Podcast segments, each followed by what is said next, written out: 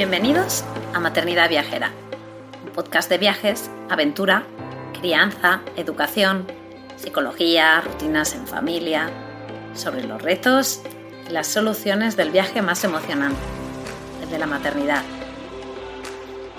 Si este programa te inspira, si te da ideas de viaje, te anima a vivir nuevas aventuras, te reta a salir de tu zona de confort, si te ayuda a mejorar tu paz maternidad en general tu vida o si simplemente te alegra un poquito tus días, te animo a apoyarnos formando parte de nuestra membresía anual.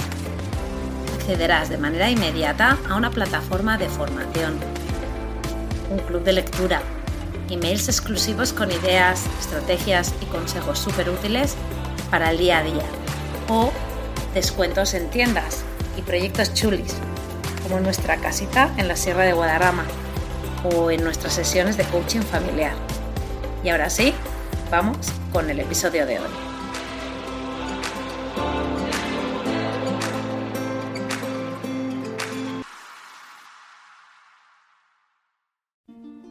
Bienvenidos a Maternidad Viajera, el podcast de viajes contado desde una perspectiva única, la de las madres. Yo soy Laura, mamá viajera detrás de Objetivo Aire Libre, proyecto que anima a viajar descubrir la naturaleza y cuidar el medio ambiente. Cada semana me siento con una mujer a la que admiro para hablar de experiencias, dificultades y también de los éxitos que les han llevado a lo que son ahora. Hoy hablo con Andrea Freeman, gaditana viviendo en Brooklyn y recién llegada mami viajera de These Freemans. En esta entrevista hablaremos de lo que le ha llevado a lo que es hoy en día pero también haremos un repaso de su inspiradora manera de ver el futuro y la vida. Síguenos en Instagram, Objetivo Aire Libre, y así sentirte inspirado para salir de casa a vivir nuevas aventuras a diario. No olvides apretar el botón de suscribirse al programa en Spotify o Apple Podcasts para no perderte ni un capítulo. Y si te gusta, compártelo con tus amigos, tu familia, tus vecinos. Es la mejor manera de ayudarnos. También puedes darle al link en las notas de cada programa para suscribirte a nuestra revista, donde recibirás información detallada de cada episodio y os informaremos de todas las novedades de Maternidad Viajera y del proyecto Objetivo Aire Libre. Por último, me gustaría agradecer a todos los que escuchasteis el primer episodio y nos disteis vuestra opinión. Está siendo emocionante ver cómo las descargas siguen a diario y como muchos de vosotros lo habéis dado todo compartiéndolo en las redes sociales. Y ahora sí, vamos con nuestro episodio número 2.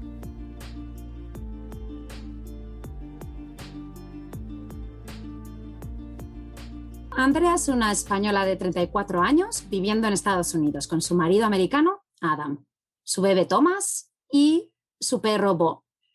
Andrea y Adam se casaron en 2017 y vivieron en Hudson Valley cerquita de Nueva York, de la ciudad de Nueva York, hasta diciembre del 2020, cuando en plena pandemia se mudaron al barrio de Brooklyn. Ellos empezaron una cuenta de Instagram y un canal de YouTube principalmente para que la familia española pudiera seguir un poquito su pista, aunque ahora ya tienen un gran grupo de fieles seguidores. Ahí cuentan sus vivencias como padres primerizos, sus viajes y el día a día de vivir lejos de casa. Los podéis seguir en This Freemans en Instagram y en YouTube. Si sigues sus aventuras en Instagram, los verás salir a dar paseos sin que nada les pare. Nieve, frío y la dificultad de moverse con un carrito entre las calles y los metros de la ciudad. Bueno, bienvenida, Andrea. Muchas gracias por venir a Maternidad Viajera. Bueno, cuéntanos, cuéntanos un poquito. Bueno, ahora mismo, ahora mismo viajera poco, desafortunadamente, nos gustaría estar dando muchas más vueltas, pero, pero bueno, estamos en la situación que estamos y suficiente, yo creo que lo suficientes hemos dado con el cambio a Brooklyn, ya, ya vamos bien. Pero bien, bien, por ahora, por ahora bien, contentos y, y, con, y llenos de planes. Yo te encontré en Instagram y me pareció que tu historia, esa historia, pero tu historia en particular, muy interesante porque porque ¿qué hace una chica española en Estados Unidos, casada con un americano, teniendo un hijo en inglés? Y me pareció muy interesante para que explicaras un poquito cómo has llegado hasta aquí y que la gente pueda, pueda eh, eh, ver las cosas positivas y, también negativas que, eh, te ha llevado al punto de ahora mismo, en Brooklyn, Nueva York. ¿Cómo has llegado hasta ahí? Bueno, yo vivía, vivía en España y yo vivía en Sevilla. Y me, por la calle me crucé a un amigo por la Alameda y me dijo, tómate una cerveza y van a venir unos amigos también que también son de fuera. Y vinieron 20 guiris. Y uno de ellos pues era mi marido que se sentó a mi lado, me empezó a dar la chapa y yo le dije, a mí no me calientes la cabeza que me voy. Y estuvo el hombre un año y medio, duró, y a la campana. Yo en medio de todo eso me fui a vivir a Dubái, me mandaron, o sea, por trabajo me ofrecieron una posibilidad de trabajar en Dubái y me fui para allá. Y estando en Dubái volvimos a hablar y dije, bueno, va, si estoy en Dubái, que me cuesta hablar con él. Y me lió y en uno de los viajes nos empezamos a viajar para encontrarnos, yo venía a Nueva York, nos encontramos en Cuba, eh, luego vino él a España, volví yo a venir a Nueva York y tal, y en uno de esos viajes de no nos queremos separar más, pues cásate conmigo, pues venga, ¿por qué no? Y pues nada, pues nos casamos y ya, pues me quedé. Era un poco, ¿qué hacemos? Nos vamos a España, nos quedamos aquí. Y en ese momento, por trabajo y todo, nos pareció como mejor opción quedarnos. En principio, nos íbamos a quedar dos años, vamos por tres y medio. Y esto no tiene pinta, por ahora no tiene pinta de cambiar. Hombre, ahora tampoco es un buen momento quizás para hacer nada, ¿no? No, no, no, no. Bueno, aún así te digo, o sea, lo que decías al principio, ¿no? Nosotros vivíamos en el Hudson Valley, o sea, vivíamos en el campo, y el 31 de diciembre nos mudamos a Brooklyn para más diversión, que ha sido la migración opuesta. Muchísima gente se fue de la ciudad y nosotros decidimos venirnos ya me dijiste, no, nos achantamos por nada. No. ¿Cómo ha sido el cambio de, eso, de, estar en una zona más rural, moverte a una ciudad de verdad, una ciudad, una gran ciudad, con el niño tan pequeño? Sí, Tomás tiene, Tomás tiene cinco meses. Y además nos venimos con un perro que estaba acostumbrado a salir y tal, y claro, no le puedes negar ese derecho, así que también requiere mucho esfuerzo por nuestra parte, ¿no? Hacia él. Ha sido un cambio, a ver, los dos habíamos vivido ya en la ciudad. Tanto Adam había vivido aquí en Brooklyn, yo había vivido en Brooklyn y en Harlem antes, y, o sea, hay que decir que sabíamos, tiene más delito porque sabíamos a lo que veníamos. Pero realmente, pues, o sea, es un, es un, choque muy, muy duro de asomarte y ver Mount Beacon y tal, y darte un paseo y estar en el río, a, bueno, pues a, Brooklyn, puro Brooklyn, centro de Brooklyn, ¿no? Yo me lo planteo como que tengo unas libertades que antes no tenía cuando vivía aquí. Y es que nosotros tenemos coche que en Nueva York no es tan común, en la ciudad de Nueva York, y entonces pues salimos de aquí con eh, todo lo que podemos.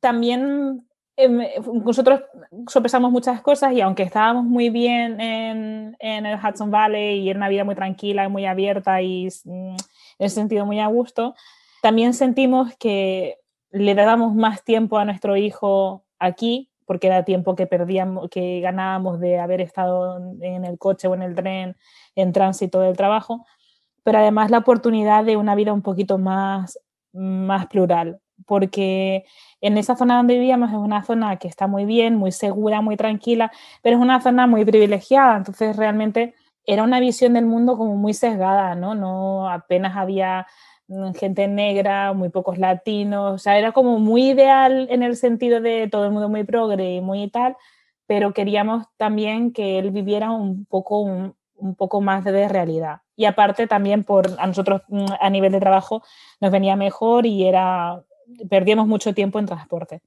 Entonces, claro, sí que sentimos, Colin, que estás aquí y poder pedir comida de donde nos dé la gana ha sido mucho cambio, ¿no? Nos, sentimos un poco como si estuviéramos viajando, aunque no, aunque no es, no es así, pero sí te da una sensación como de tener muchísimas opciones, incluso con la pandemia, y poder disfrutar un poco más de, museos, de, de, actividades y tal, que cuando estábamos en, en el upstate mm, nos daba mucha pereza hacerlas porque era venir a la ciudad y era como... Y ahora pues estamos aquí y sabemos que siempre podemos salir.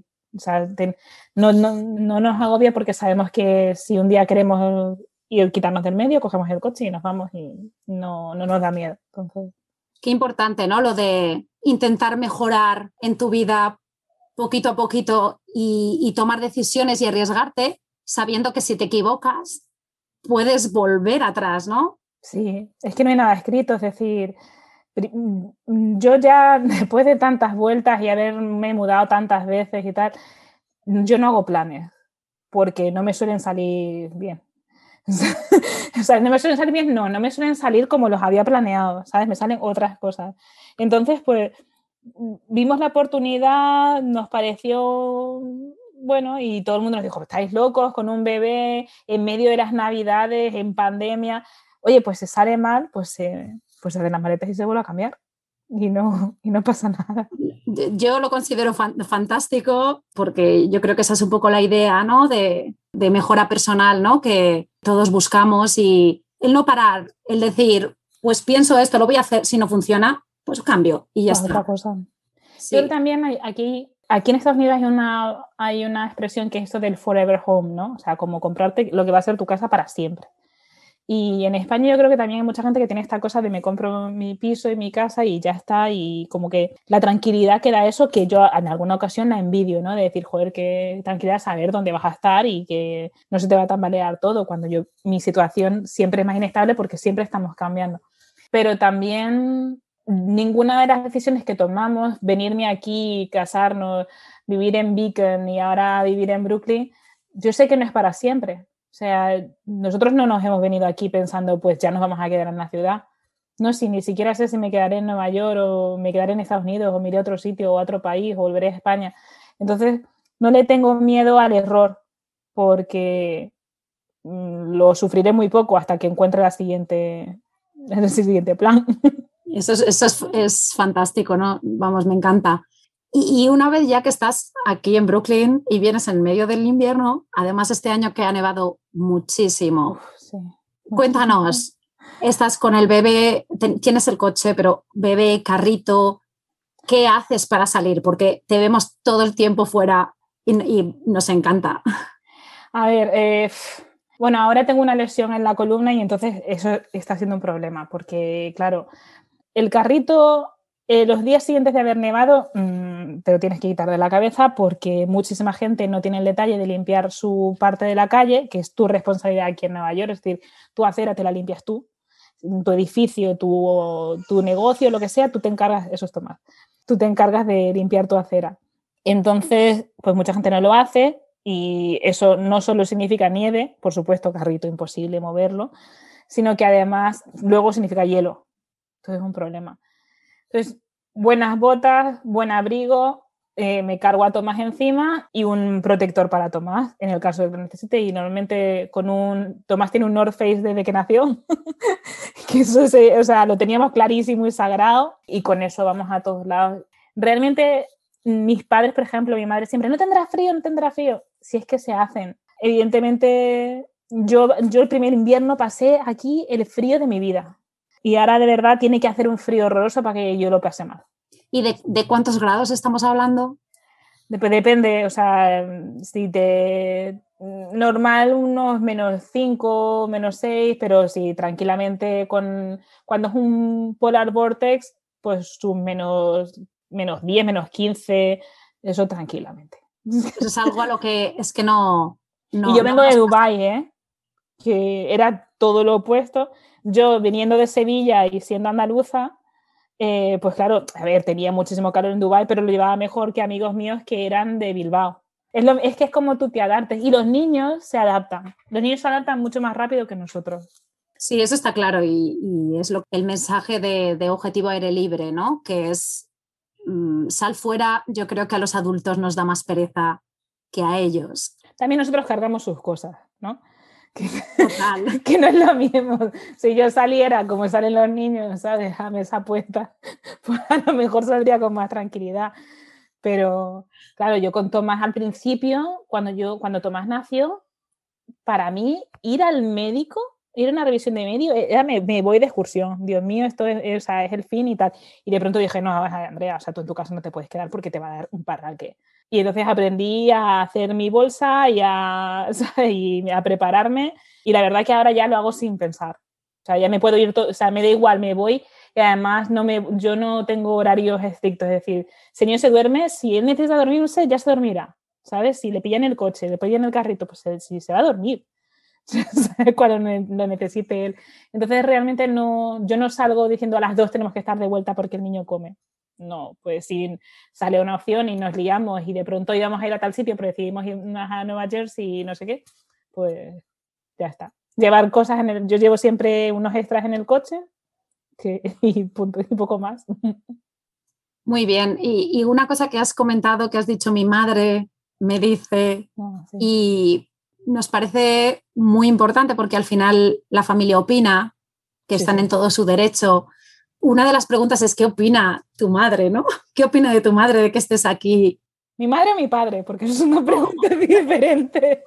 A los dos. Lo que pasa es que como has hablado más de tu madre, pues eso he dicho, pero los dos. Mis padres, yo tengo mucha suerte en el sentido, mis padres vivieron su vida como les dio las ganas. Mi madre es venezolana, mi padre es español, mi madre se, se, fue de vacaciones, se enamoró y se casó y ya hay punto, ¿no? Mis padres han vivido como han querido, es decir, han vivido donde han querido y, y se las han aviado ellos solos. Entonces, cuando yo me fui a la universidad con 18, a partir de ahí, a mí nunca me dijeron, pero ¿cuándo vas a volver? Nunca. Me fui, me fui a Madrid, después me fui a Barcelona, después me fui a Sevilla, después me fui a Dubái y yo les dije a mis padres que iba a Dubái y me iba, eh, creo que 10 días después, a, a, vivir, que no es que me iba a temporada, que me iba a vivir y me dijeron, bueno, ¿cuándo vuelves? Pues Navidad, bueno, pues Navidad nos vemos. Y cuando les dije en Dubái, dejo el trabajo y me vuelvo a España, me dijeron, pues vale, porque es tu vida, tus consecuencias. Y cuando dije, oye, que me voy a casar con este tío con el que llevo de, viéndonos a distancia mm, ocho meses, me dijeron, muy bien, pues ya sabes lo que tienes que hacer. Entonces, mi padre es más despegado, no más despegado, pero mi padre es más independiente. Mi madre, yo sé que a mi madre le encantaría que viviéramos en la calle de abajo, pero lo entiende. Echa mucho de menos, pero lo entiende y lo respeta. A veces me dice, es que estáis, estáis locos, es que no sé qué, pero sé que lo dice un poco más de broma que que realmente le preocupe. No, yo en ese sentido tengo mucha suerte. Sí, porque uno al final tiene la necesidad también de complacer, ¿no? De no hacer pasar mal a los que nos quieren y, y, cuando ves que esas personas te apoyan, mm. al final e-, eres más feliz, ¿no? Sí, también, bueno, que, o sea, por ejemplo, ahora con la pandemia, yo hace, justo ahora hace un año que me fui a España, ¿no? Eh, a ver a mis padres y pues no he podido volver, ni ellos han conocido a mi hijo. Entonces, eh, yo creo que son en esos momentos cuando te pesa, ¿no? Cuando las cosas, cuando pasan cosas serias, es cuando te pesa estar lejos, ¿no? pero es que es parte de la consecuencia. Es decir, no es que a mí se me pasara por la cabeza cuando decidí que me venía aquí y me casaba, a lo mejor hay una pandemia y no veo a mis padres, no, no se nos pasó por la cabeza a nadie, pero bueno, pero venía, venía con el pack y hay mucha gente que me dice, yo no podría estar lejos de mi familia.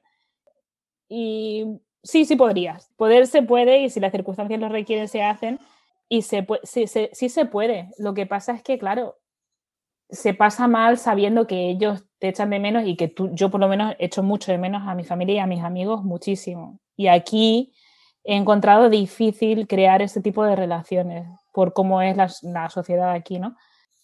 Pero bueno, eh, es parte de la vivencia, es parte de la experiencia. Y como ya te digo que no pienso que todo, que nada vaya a ser para siempre, pues cuando me vengo un poco abajo, pienso, bueno, pero si esto es esta etapa.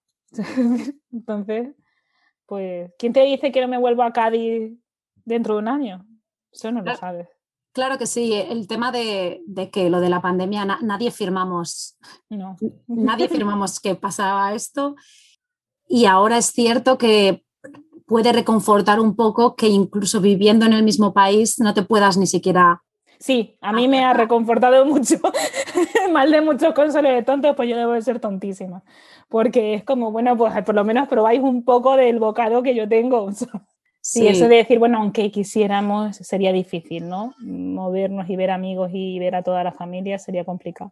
Incluso, pues que no haya muchas celebraciones que no se puedan hacer en España, pues tú dices, pues, pues por lo menos no me las estoy perdiendo, ¿no? Que otros años veo la feria o veo tal y digo, ostras, lo echo de menos. Hombre, no me alegro, por supuestísimo que no, pero pienso el año que viene más y con más ganas. Y lo mismo pienso de salir y de hacer cosas cuando, cuando se pueda, cuando sea responsable, pues más y con más ganas. Eso es, esa es la idea. Mm. yo, Andrea, te quería preguntar, em, eh, cuando hablamos sobre el tema de quién prepara el, equipaje, ¿no? Y entonces, pues sabemos que ahora nadie estamos viajando, encima tú, Tomás, tiene cinco mesecitos, obviamente no, no, habéis, no habéis vivido eso, pero comentaste que vosotros usabais pañales de tela. Sí. Y a mí me pareció muy interesante porque, em, pues, una de las cosas por las que hemos hecho este podcast es un poco alimentarnos de, las experiencias de, otras mamás y, poder nosotros, eh, nosotras escuchar y, sentirnos inspiradas y decir, ¿por qué no? Y normalizar ciertas rutinas y actividades que no las conocemos y, de esta manera escuchamos a una persona que sí lo hace y decimos, oh, ¿por qué no? Eh, yo tengo que admitir que yo hace ocho años lo miré y me, me asustó y dije, no, no es para mí, es demasiado trabajo. Pero tú desde el primer momento has dicho, esto es acostumbrarse y una vez y vale la pena al final. Entonces, simplemente quiero que me contes, que me cuentes un poco cuáles son tus experiencias con ello. Lo primero es que no hay que, o sea, yo esto me lo tomé como, vamos a ver, yo no voy a salvar el planeta, es decir, no lo voy a hacer desde la heroicidad, lo voy a hacer desde el realismo. Entonces, cosas que yo acepté desde el principio, yo no voy a hacer nada más estar parida, eh, ponerme a limpiar pañales a mano, porque esto no es realista. Entonces, yo me lo planteé como voy a hacerlo del modo en el que no me sobrepase, porque yo pensé, si yo llego a un punto en el que me sobrepaso, no lo voy a hacer. Y si yo he invertido y he comprado estos pañales, los voy a usar. Entonces, lo que yo dije, bueno, aparte yo, o sea, yo como yo tuve cesárea y tal, eh, inmediatamente me di cuenta que yo ahora mismo no estaba para estar lavando pañales. Entonces yo dije, bueno, hasta que yo me sienta como un poco en control de la situación, además con la pandemia, solo, sin ayuda de nadie, era un poco como demasiado, ¿no? Eh, entonces yo dije, voy a utilizar pañales desechables hasta que yo me sienta que esté en un buen ritmo y entonces empiezo a utilizar los pañales de tela. Esto lo hice, por lo que te digo, por intentar no sobrepasar mis capacidades, ¿vale? Realmente lo de los pañales de tela no tiene ciencia ninguna. O sea, esto tiene, hay diferentes tipos, yo no tengo paciencia para leer cosas que tampoco me interesan demasiado. Y lo de los pañales de tela era una cosa que quería hacer, pero no quería ilustrarme en el tema. O sea, tampoco quería hacerme eh, experta y, ¿sabes? O sea, no, es que quisiera abrir una tienda. Entonces, dije, lo básico. Hay diferentes tipos de pañales y yo vi una marca que me gustó y que me recomendaron y tal. Y entonces decidí, pues, o sea, voy a, voy a intentarlo con esto básicamente tú tienes unos rellenos, tienes los que, digamos, lo que cubre eh, al bebé, o sea, el propio pañal en sí, y utilizo dos bolsas que se llaman wetback, que son dos bolsas plastificadas que se cierran con una cremallera. Y los lavo dos veces por semana. Yo sí utilizo blanqueador, o sea, un quitamanchas en el primer ciclo, en el del agua fría, y los tiendo, no los, no los seco en la secadora, y mañana y después gloria. Ahora, ¿qué es lo que hago? No me, no me amargo la vida con del pañal. Es decir, por ejemplo, si yo sé que voy a estar todo el santo día afuera, y voy a, va a ser un día complicado porque nieve y no sé qué y tal. Pues yo me llevo, yo llevo una serie de pañales de, de desechables y pues si los tengo que usar, los uso y no, no entro en crisis por eso ahí y tal, no sé qué. Porque creo que, o sea, yo lo hice esto porque me daban, me daban los siete mares de pensar la cantidad de celulosa tirada a la basura. Pero también porque me parecía como un buen principio para mí, para educar a Tomás en lo que yo, en las cosas que yo creo, ¿no? Digamos, en mis principios de cómo yo vivo mi vida, ¿no? Y entonces me parecía como, nada más empezar mm, tu vida, ya vas a ser una fuente de, basura, digamos, ¿no? De, de residuo. Y quería, pues, si, digamos, empezar con el ejemplo, aunque él no se entere, pero empezar con el ejemplo. y, luego, por ejemplo, pues si va a estar con los abuelos, pues mira, yo no le pido a mis suegros que entiendan cómo hacer con el pañal de tela, porque ya es un poco rizar el rizo de lo imposible, ¿no? O sea, no va a pasar. Y como sé que no lo van a hacer, pues yo le llevo ya con su pañal desechable y, ya está. Lo, lo, ideal es, yo pienso, hacer todo lo que puedas lo mejor posible. Y lo que no puedes hacer, pues no lo puedes hacer. lo hago porque creo en ello, pero también creo que no puedo ser esclava de, de ello. Y luego el mensaje ese de no somos héroes. Sí, no, o sea, no hay que, tomárselo como una heroicidad, ni tampoco como que le vas a dar ejemplo a nadie, pero si solo te afecta. En, en principio, las consecuencias de tomar esa decisión solo te afecta a ti. Se trata también de hacerlo pues porque por lo que tú creas, ¿no? Hay gente que lo hace por simplemente por ahorro, que se ahorra mucho dinero en pañales, desde luego, y luego pues la decisión también de hacerlo por el medio ambiente, que fue la mía. Pues ahí también hacemos un poco una llamada, ¿no? A al menos investigar y, ver que es una posibilidad, ¿no? Y que el no, el no ser esclavo en, a ello, ¿no? No, tenerle miedo. Y no... firmar en sangre, tengo que utilizar siempre. Exclusivamente. Y que quiero decirte que estos pañales que son los normales ahora, son normales hace 40 años decir, que se han utilizado los otros toda la santa vida y no ha pasado nada y la gente viajó y se movió y comió y salió y todo.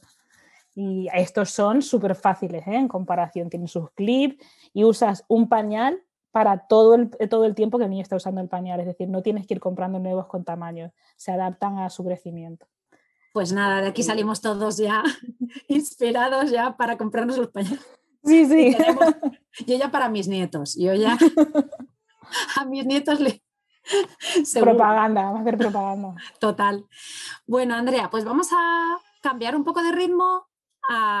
Escuchamos por ahí a Tomás. Sí, está teniendo muy mala cena hoy. Nada, es lo que tiene. Y vamos a cambiar de ritmo a las secciones del programa. Preguntas rapiditas, contestaciones más o menos rápidas de cosas que pasan cuando tenemos hijos y cuando nos movemos de un lado para otro la primera sección se llama Al mal tiempo, buena cara. ¿Qué cosas odiabas, pero te has ido acostumbrando, Andrea?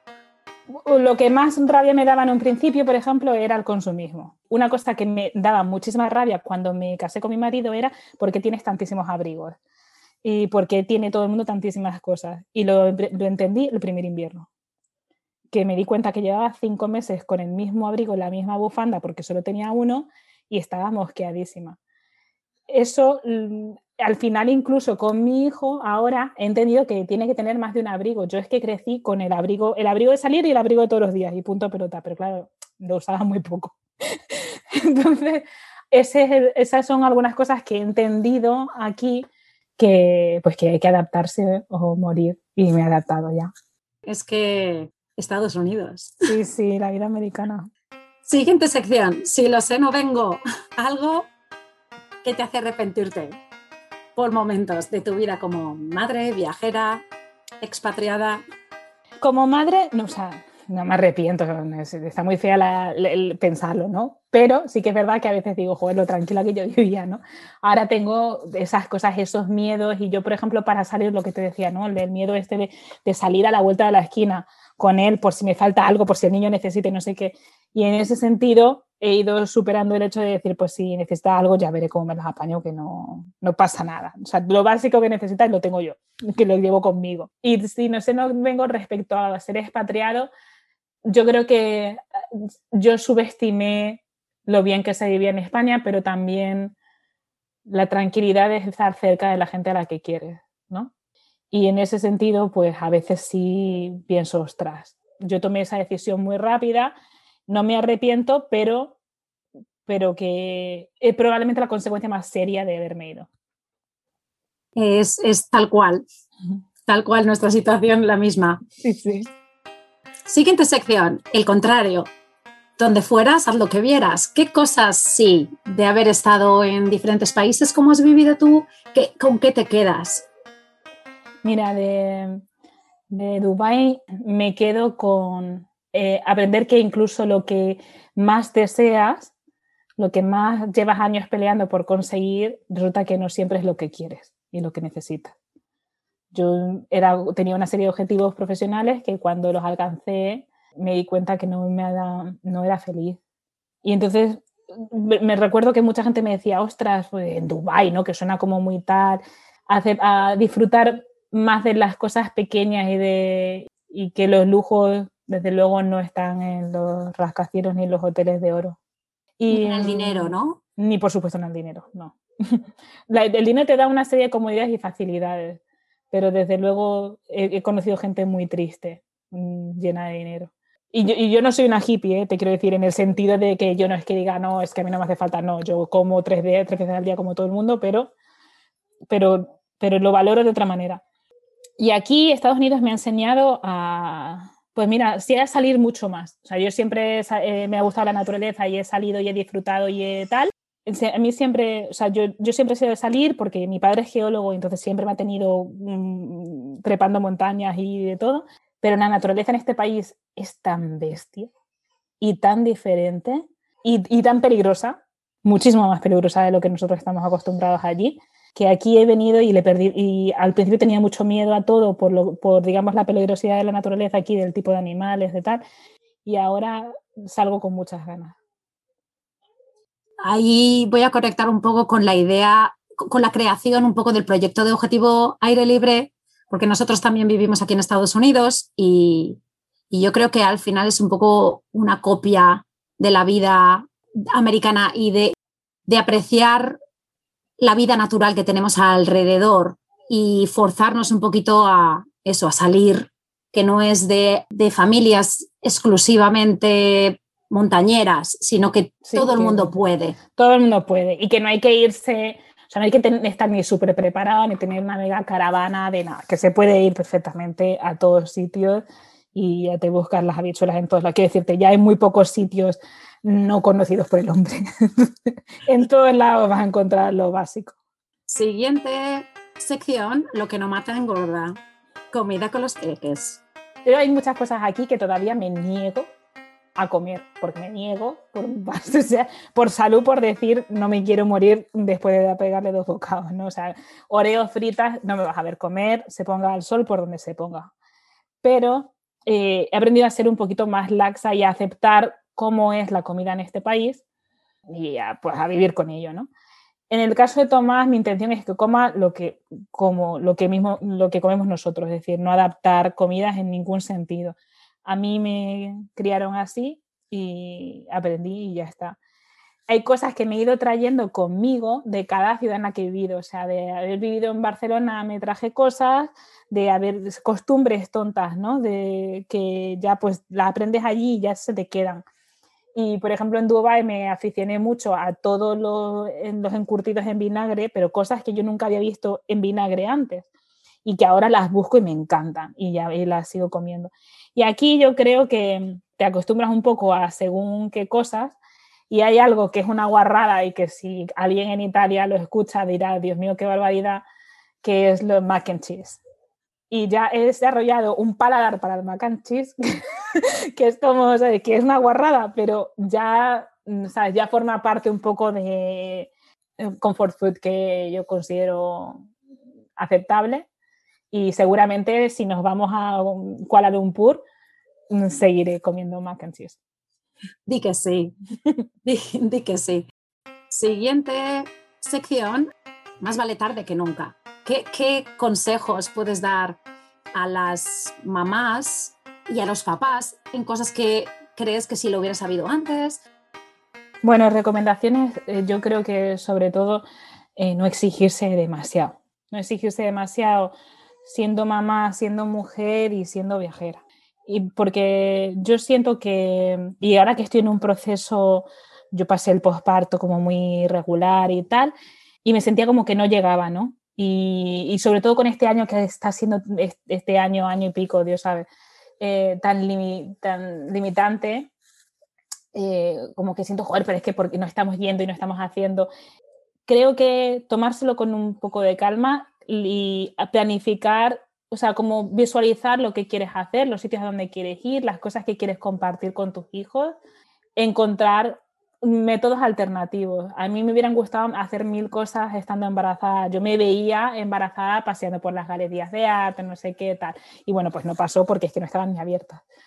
Y el otro día fuimos por primera vez con Tomás a, un museo, que para mí es muy especial porque es mi entorno de trabajo, y lo grabamos, lo, lo tendréis en YouTube. Y para mí, para mí fue mm, todo lo que yo me imaginaba, no como me lo había imaginado, pero lo que yo me imaginaba como experiencia, ¿no? Lo que sentí.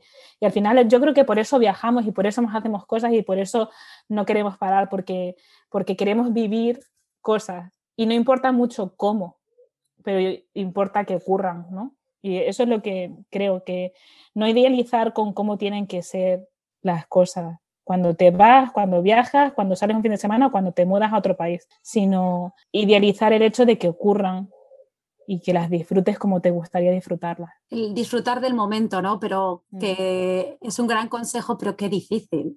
Joder, qué difícil, sí. Bueno, y este año dificilísimo. O sea, yo te digo esto y luego estoy jopa, pero me gusta pararme y decir, sí, da igual, si lo estoy viviendo y ¿para qué, para qué ¿sabes? Hacerte mala sangre, con no, no nos hemos podido, quedar en tal hotel o no hemos llegado a tiempo para ver no sé qué cosa, no importa. Ya llegará, ya lo verás. Y si no lo has visto es porque te has, entretenido con otra cosa que en ese momento merecía la pena. Nos ha encantado todas las respuestas que has dado y el punto de realidad de, de ser madre y de que no todo es ideal. No. No todo es ideal, ideal, pero es muy bonito. Exacto, es muy bonito y hay que apreciar las cosas, pero que está muy bien escuchar pues, a mujeres como tú, que, como he dicho antes, nos puedes ayudar simplemente a, ver las cosas de otra manera, ¿no? Que pues cuando uno estamos en nuestra vida, en nuestra rutina, a veces nos olvidamos que hay más maneras de ver las cosas y que, y esto es un poco lo que vamos a intentar eh, desde este podcast Maternidad Viajera, Muchísimas gracias, Andrea. Nos vemos en las redes sociales. A ti, muchas gracias, por me parece una idea súper bonita y, también muy necesaria para quitarle el miedo, para desmitificar, desidealizar también y, vivirlo todo con más naturalidad y, con más, y más en la naturaleza también. Pues muy bien, muchas gracias. Adiós, Andrea. muchas gracias, Laura. Muchas gracias por escuchar este segundo capítulo de Maternidad Viajera con Andrea. Esperamos te haya inspirado su manera de ver las cosas. De verdad que a mí me dejó con la boca abierta con alguna de sus frases. Me da pena porque me dejé muchas de sus vivencias fuera de la entrevista, pero si la seguís en su cuenta de YouTube o de Instagram, These Freemans, veréis cómo fue la historia de su boda, embarazo y parto americanos o de su mudanza en plena pandemia a la ciudad de Nueva York. Nos despedimos por hoy, pero esto no se acaba aquí. Sigue Objetivo Aire Libre en Instagram y danos tu opinión en cada episodio. Queremos saber qué piensas, si tienes algún tema que te gustaría que tratemos o alguna mujer que quieres que entrevistemos. Te pedimos por favor que si te ha gustado nos dejes una reseña en las plataformas que lo permiten, como Apple Podcast o iBox, y que nos compartas con todas tus fuerzas.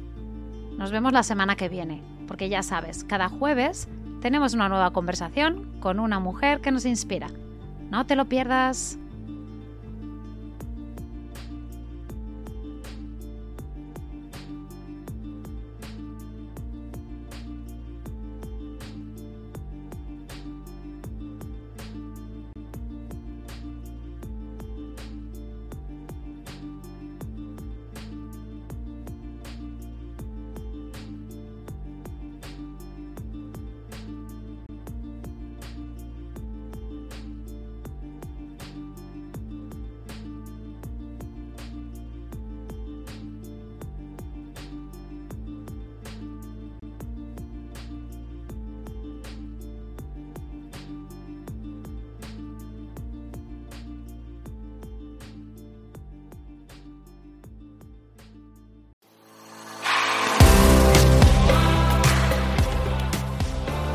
Gracias por quedarte hasta el final. Espero que te haya gustado. Te animo a compartirlo con tus amigas o amigos y apoyarnos formando parte de nuestra membresía anual. Te espero la semana que viene.